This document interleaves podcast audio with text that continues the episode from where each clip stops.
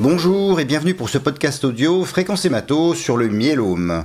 La sélection des malades pour obtenir des populations homogènes dans les études randomisées peut aboutir à ce que les malades de la consultation diffèrent parfois notablement des malades des essais cliniques. Nous sommes avec le professeur Xavier Leleu, hématologue au CHU de Poitiers, spécialiste du myélome avec qui nous allons voir comment pallier à ce problème de transposition des résultats des essais cliniques dans la pratique quotidienne.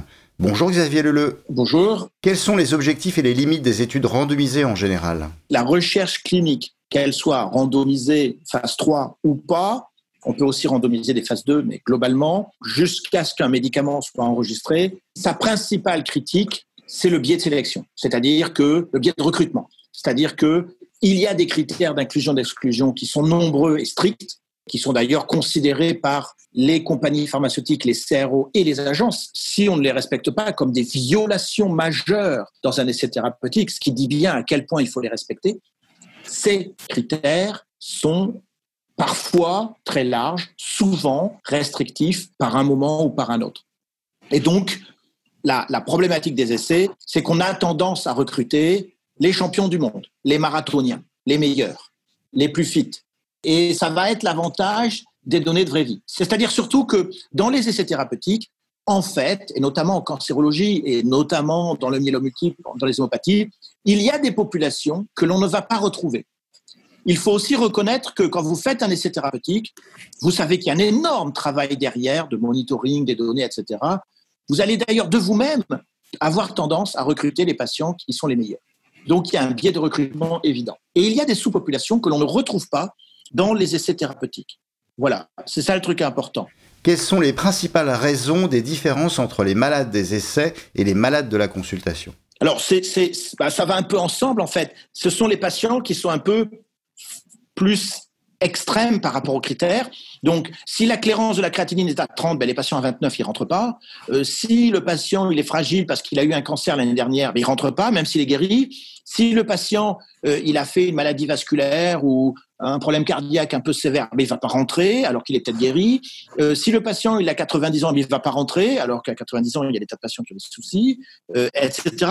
Donc euh, les, critères, les critères sont à la fois cliniques et biologiques, et donc dès qu'un patient va être à la marge d'un critère, ben, il va pas rentrer. Et alors après, ça va exclure euh, tout ou partie, mais souvent une grosse partie euh, des, de certains sous-groupes de patients. Et donc tous les patients qui ont une fragilité, on va l'appeler sous ce terme-là, générale, quelle qu'elle soit, hein, foie, euh, Alzheimer, mémoire, âge, etc.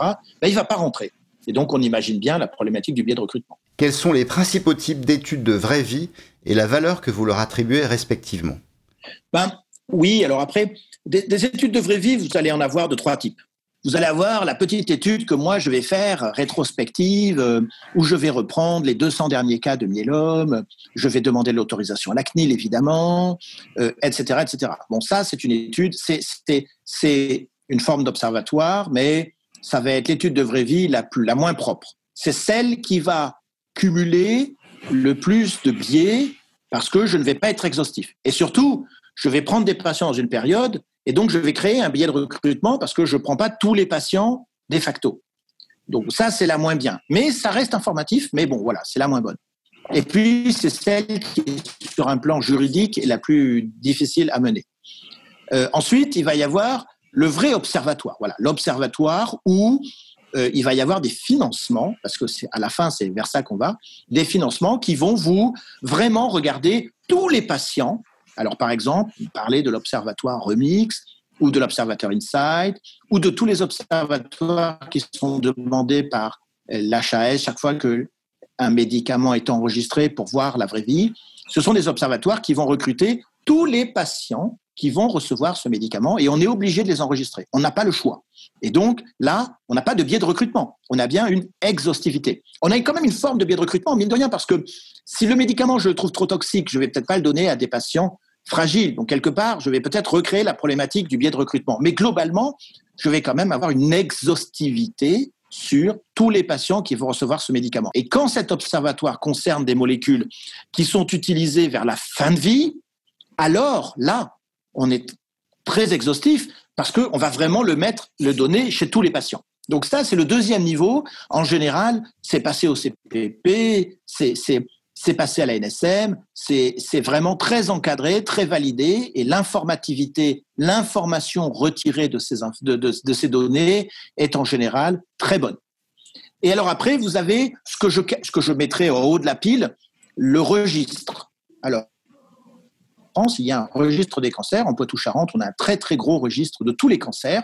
Et alors là, c'est différent. Là, ce que vous allez faire, c'est alors, pour l'étude juste avant, hein, pour l'observatoire, le mot-clé, c'était prospectif. C'est-à-dire, vous allez regarder en prospectif. Euh, le registre, c'est très intéressant parce que le registre, il est capable de faire du rétrospectif, mais exhaustif. Parce que le registre, il va aller chercher tous les cancers de la prostate avec un taux de PSA supérieur à 8. Et lui, il est capable d'aller chercher en Poitou-Charentes tous ces patients-là en allant interroger la base de données de la sécurité sociale, la base de données de la NSM, la base de données du CHU, la base de données des anapathes, la base de données des biologistes X et Y. Et donc, le registre, pour moi, c'est sur un plan scientifique le meilleur. Par contre, il faut reconnaître ce dont souffrent les registres, c'est le manque de main-d'œuvre et le manque d'argent, parce que les registres sont sous l'égide, en général, de CHU ou d'unité INSERM, ils n'ont pas énormément d'argent. Là où les observatoires promus par des compagnies pharmaceutiques sont en général évidemment mieux dotés parce que la compagnie pharmaceutique elle va, va, mettre l'énergie et les efforts et surtout les finances. Voilà. Donc il y a trois niveaux. Les trois niveaux sont complémentaires.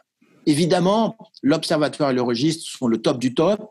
Évidemment, l'étude rétrospective faite en multicentrique ou en monocentrique, mais sans, sans faire l'intervenir un observatoire officiel ou un registre, sont plus euh, critiquables. Quels renseignements peut-on tirer de ces études de vraie vie par rapport aux études randomisées et quels résultats complémentaires apportent-elles? Ils sont par nature complémentaires parce qu'ils vont de facto récupérer des données qui n'existent pas dans les études thérapeutiques. Mais là où nous, on est particulièrement intéressé à ces données de vraie vie, c'est leur caractère complémentaire, certes, mais c'est surtout d'essayer de voir si dans la vraie vie, on va reproduire ce que l'essai thérapeutique a donné même dans les populations qui étaient déjà couvertes par l'essai thérapeutique. Et, ce qui est le et ce sont ces deux aspects qui sont qui sont indissociables l'un de l'autre, qui sont clés dans les données de vraie vie et qui font que maintenant les agences gouvernementales du monde entier s'intéressent aux données de vraie vie de plus en plus. C'est parce que un, ils vont donner un prix et scorer sur un plan scientifique sur la base d'un essai thérapeutique, mais unique. Et donc, est-ce que, est-ce que euh, si on reproduisait cet essai, est-ce que ça donnerait les mêmes résultats? Et donc, les données de vraie vie, c'est une façon de vérifier ça. Euh, et on pourrait imaginer qu'un jour, alors je crois que vous me posez la question un peu plus tard, mais on pourrait imaginer qu'un jour, le prix puisse être rediscuté en regardant les données de vraie vie euh, il pouvait donné sur les données scientifiques d'essais thérapeutiques, mais rediscuter sur la vraie vie si, par exemple, il y avait une différence importante. Ce ne serait pas illogique. Euh, en tout cas, on pourrait challenger une compagnie en leur disant pourquoi y a-t-il une différence aussi importante entre vos données de vraie vie et vos données d'essais thérapeutiques. Mais la donnée de, de petites populations soit plus rare, soit qui n'était pas dans les thérapeutiques, est une donnée extrêmement importante aussi. Alors il faut savoir que dans les données de vraie vie issues d'observatoires de type ATU, on a une petite problématique, c'est que ne peuvent être recrutés dans ces données de vraie vie que les, que les patients qui avaient les critères de l'essai. Donc là, on ne, on, ne, on ne peut pas corriger le biais de sélection. Par contre, dans un observatoire comme Remix, où là, la compagnie pharmaceutique n'a pas cherché à juste reproduire la population de l'essai en vraie vie et donc avaient des chances de trouver les mêmes résultats. Là, ils ont dit, OK, on va sortir des sentiers euh, bien balisés, on va prendre tous les patients à qui vous donnez cette, cette association. Et là, ils étaient en danger parce qu'on pouvait la donner à des patients de plus de 90 ans, plus de 100 ans, avec le risque que les données de vraie vie soient euh, beaucoup plus mauvaises ou beaucoup moins bonnes que les données de l'essai thérapeutique. Donc attention, les données de vraie vie, si elles euh, reproduisent, si elles rentrent dans la même population, par exemple dans le cas des ATU, que l'essai thérapeutique, on, peut ne pas s'extraire de la notion du biais de recrutement. Quel message final pour les hématologues? Alors, la donnée de vraie vie, elle a aussi un autre rôle et je ne l'ai pas, pas mentionné et vous faites bien de me poser cette question-là, elle est, elle est, elle est capitale. Euh, en fait, dans les essais thérapeutiques, il y a aussi un phénomène, c'est qu'il n'y a que quelques centres qui sont sélectionnés et qui font les essais. Les études des données de vraie vie, c'est tout le monde, c'est tout hématologue, c'est tous les centres. Et donc, un certain nombre de plus petits centres qui n'ont pas fait l'essai thérapeutique vont pouvoir comprendre, connaître la drogue sur la base des données de vraie vie. Et, parce qu'elles vont pouvoir utiliser en vie réelle euh, les médicaments. Donc il y a aussi cet aspect-là que, je n'avais pas mentionné, mais qui est capital. Et je vous remercie de l'avoir mentionné. Et donc, euh, la conclusion de tout ça, c'est euh, un, un essai thérapeutique n'est vraiment scientifiquement valide que si les données de vraie vie reproduisent peu ou prou, mais tant qu'à faire prou, euh, les, données de l'essai thérapeutique. Deux, il n'est pas impossible qu'un jour les compagnies soient sous pression, les compagnies pharmaceutiques soient sous pression, parce qu'il faudra que les données de vraie vie s'éloignent pas trop des données d'essais thérapeutiques qui ont servi à définir le prix. Trois, participer à des données de vraie vie, c'est améliorer la connaissance, la compétence, l'utilisation d'un médicament, donc la bonne pratique d'utilisation d'un médicament, et c'est donner la chance à tout un tas de patients d'avoir accès à des molécules, notamment dans le domaine du myélome, qui est une maladie systématiquement mortelle. C'est l'occasion d'avoir accès à euh, qui peut-être vont permettre aux patients de vivre plus longtemps. Or, on est sur une notion de vie-mort. Et donc, il, faut participer à ces études. Alors, j'ai bien conscience de la difficulté des données de vraie vie, c'est que euh, il va falloir remplir les données, il faut les rentrer quelque part. Et ça, c'est du temps. Et ce temps, dans les données de vraie vie, il est rarement rémunéré réellement euh, au prorata, par exemple, de ce qu'on ferait dans un essai thérapeutique. Mais pour autant, c'est un effort euh, qui est quand même très vertueux. Et euh, de nouveau, on ne peut pas avoir accès à une molécule, la donner en vraie vie, et, ne pas vouloir renseigner, je sais que c'est compliqué, mais ne pas vouloir renseigner les informations qui permettent à l'ensemble de la communauté de justement apprendre de, de l'expérience de vraie vie. Voilà. Donc il ne faut pas hésiter, il ne faut pas avoir peur. C'est ce qu'il faut faire. C'est ça la médecine. C'est pas juste attendre cinq ans après que les médicaments aient un enregistrement et enfin soient disponibles pour les médecins qui ont moins accès aux médicaments. La médecine, c'est d'avoir très vite accès à une molécule qui est une molécule novatrice, voire révolutionnaire. Merci Xavier Leleu. Cette édition audio de Fréquence Hémato est terminée et je vous dis à très bientôt.